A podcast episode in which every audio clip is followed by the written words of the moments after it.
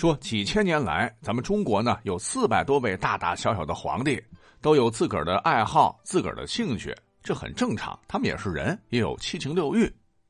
可是这么多一言九鼎、做万民表率的皇帝当中，却出了唯一的一位三只手皇帝。这个三只手就是喜欢盗窃，且特别有瘾，一天不偷点东西浑身不自在，被冠以“小偷皇帝”之名，古今中外世所罕见。这便是汉桓帝刘志。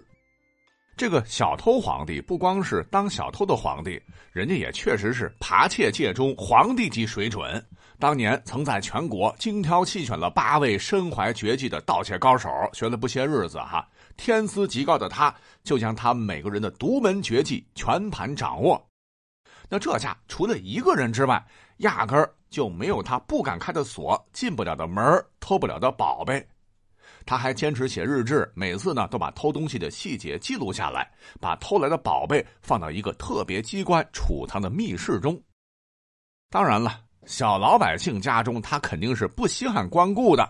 他盗窃的都是都城豪门富贾、当朝大臣、武将家们的府邸，趁着夜色潜入或乔装打扮混入，反正从没失手。那也估计是没人敢让他失手。那么刚才我可说了，请注意哈，说除了一户人家，他几乎全能得手。那您可能会问了，那一户到底是哪一户啊？咱们之前讲过很多次哈。这位便是东汉著名的外戚奸臣梁毅是也，难怪刘氏没敢下手啊！不是说技术不行，他打小啊就是这大将军梁毅的傀儡。在他之前，本是年幼的汉质帝刘纂坐江山，就因为小皇帝聪慧，见他残暴凶妄，欺负朝中忠臣，一次脱口而出说：“你是跋扈将军。”引得他大怒，毒酒加到汤面里，活活毒死了汉质帝。梁毅只手遮天，这才立了年幼的刘志为帝，好控制嘛。梁毅也是坏事做绝，残杀忠臣不说，大兴土木，比照皇宫建，穷极当时土木工匠之所能，很多失去土地的农民被活活逼死。他还特别爱敛财，贪婪残忍，广设名目抢钱。如扶风人士孙奋家境富裕，但吝啬。梁毅说：“赠给你四匹马，借我钱五千万。”面对勒索，孙奋心疼钱，只借了三千万。梁毅大怒，栽赃陷害，将孙奋兄弟抓起来拷打致死，一亿七千多万的财物全部没收。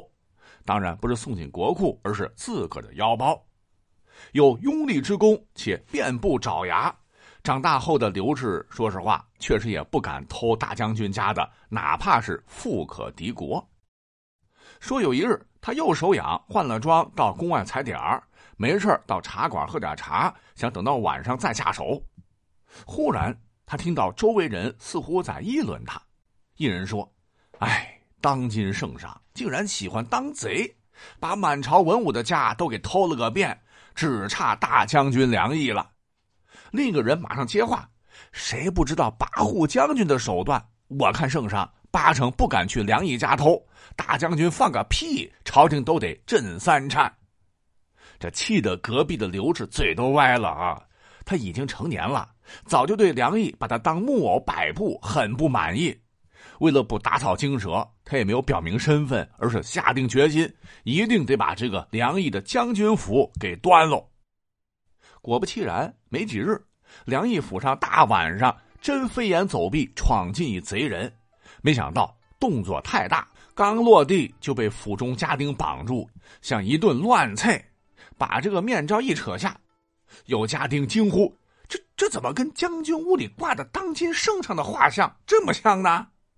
刘氏也不掖着了，得啊，正是寡人，你们这帮家伙还不把寡人放了？否则让你们人头落地！话说的狠，大家伙吓得肝颤，扑通纷纷跪地。刘志气呼呼的说：“学艺不精啊，等寡人下次再来。”是扬长而去。梁毅第二天知道后，开始时还挺紧张。他吩咐家丁，晚上啊，如果再碰一瘸一拐的夜贼，因为刘志小时候腿部有腿疾嘛，万万不可阻拦，随便偷。没几天，刘志又来偷了。家丁们都装没看见，随便偷吧。哈，过了又几天，这刘志又又来了，凡是偷的很密集嘛，啊，连偷了七八次。梁毅每次一问，啊，丢的都是些黄金首饰、玉器字画，哈哈大笑道：“这偷盗水准 low 啊，随便他偷吧，最好永远当小偷最好。”哈哈哈哈。但聪明狡诈的梁毅哪里晓得，刘志小偷皇帝那并非浪得虚名，他这几次都是故意露出破绽，就是让你放松警惕的。而经过他本人的亲自搜索，府中上上下下摸了个遍，他竟然找到了梁毅当年毒杀汉质帝的确凿证据，还将梁毅党羽的花名册拿到手中。待时机成熟，梁毅一次是听招上朝。趁其不备，冲出了御林军，直接将他给绑喽。桓帝是亲临前殿召见尚书们，公开了梁毅的罪行。这个证据是白纸黑字，梁毅无可辩驳，直接投入死牢。后梁自杀身亡。皇帝立马调兵遣将，三下五除二就将梁毅党羽一网打尽。那听到这儿，你以为汉桓帝哼就跟后头除掉鳌拜的少年康熙一样英明神武吗？大错特错！因为除掉梁毅，有几位太监有大功啊，被封为了列侯，东汉彻底滑入了宦官专权的不归路。